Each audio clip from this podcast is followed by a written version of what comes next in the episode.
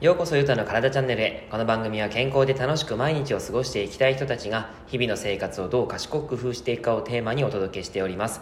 皆様こんにちは。今日は休んでも治らない目の疲れは眼性疲労という内容をお話ししていきます、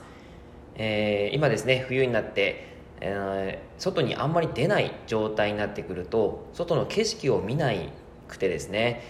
えー、パソコンばっかり見ちゃうスマホばっかり見ちゃうっていう形で目の疲れが結構多いかなというふうに思います。なので今日はですね、まあ、その眼性疲労についていろいろとお話をしていきますので、えー、目の疲れがあるなという方はぜひ聞いてみてください。では行きましょう。眼性疲労です、え、目を大切にされていますか？ということで僕はですね実際そのパーソナルトレーナーとして、えー、お客様のセッション体の方をですね見ながらセッションしているんですけども目を使うんですがずっとその一点を凝視することはないんですね。なので基本的にはそのセッションの時はいろんなところを見たりとか、まあ、外があのジムから見えますのでそこを見ながらとかですねやったりするんですがそれ以外の時間はやっぱりパソコンをずっと使っていたりします。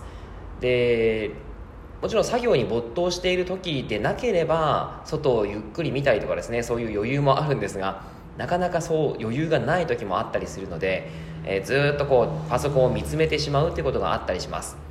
はい、えー、現代人はですね VDT って言って、えー、ビジュアルディスプレイ、え、ターミナルズっていう画面端末画面情報端末症候群っていうものがあったりします。これがですねあのあるよっていうふうに言われるほどパソコンやスマホタブレットの画面を見続けているんですね。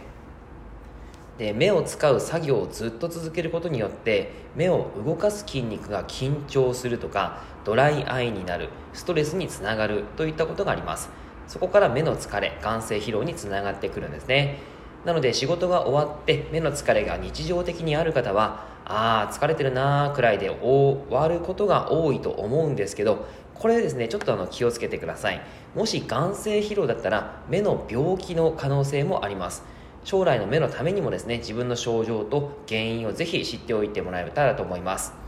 疲れ目と眼性疲労の違いということで疲れ目はですね目が疲れた痛い重いそんな時に休憩したり治ればあ眠れば治るのが疲れ目になります。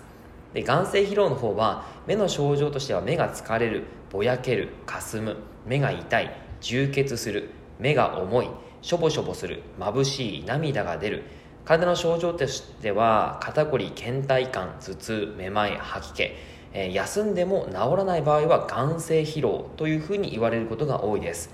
眼性疲労の症状がいつまでも続いている場合はその症状を悪化させかねないんですね。悪化させてしまうと頭痛肩こり首こりイライラとかをですね引き起こす上に目の病気を進行させてしまう可能性もあるのでこれはですねちょっと気をつけておいた方がいいです。でその原因として疲れ目と眼性疲労の原因は基本的に共通しているんですが目の乾きを起こしてしまうくらいの VDT ですね。画面をずっと見続けてしまうってことです。でコンタクトが合わないとかあと加齢ですね。年齢、えー、あとは近視乱視斜視老眼。これらのことが重なって眼性疲労を起こしてしまいます。で目の乾きを起こしてしまうくらいの VDT はですねやっぱりその画面の見続けるっていうことが本当に良くないのであのー、まあ、今はですね現代人本当にパソコンスマホタブレットはもう見続けていかなきゃいけない状態ですし、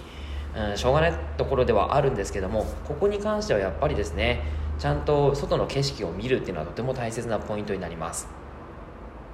でコンタクトが合わないっていう方も結構いらっしゃるみたいですね。僕はあの裸眼なんですけども、えー、コンタクトをされている方でですね気づかないうちに進行した近視とか老眼これがですね目に合わない眼鏡とかコンタクトを使うとよく見えないだけじゃなくて目に余計な負担をかけてしまって眼性疲労の原因にもなります。ここ気をつけてください。そして年齢ですね加齢、えー、老眼は40歳前後から始まるもので、えー、誰もがなる目の老化なんですね。水晶体の弾力性が弱まって調節力が低下した結果近いところは見えにくくなるのが老眼になります。はいまあ、これもちょっとですねあの防ぐことはなかなか難しいんですが、えー、それに合わせたメガネをですねちゃんと用意することはとても大切です。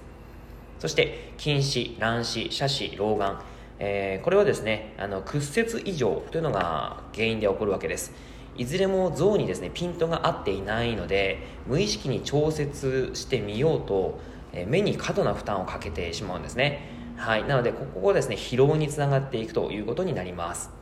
はいまあ、これら原因がですねいろいろとあるんですがその対処法が必要となりますえその内容はですね、また明日にでもお話ししようかなと思いますので、ぜひ楽しみにしていてください。以上になります。内容がいいなって思えたら周りの方にシェアしていただくと嬉しいです。また、いいねマークやフォローを押していただくと励みになります。今日もラジオを聴いてくださってありがとうございました。では、良い一日を。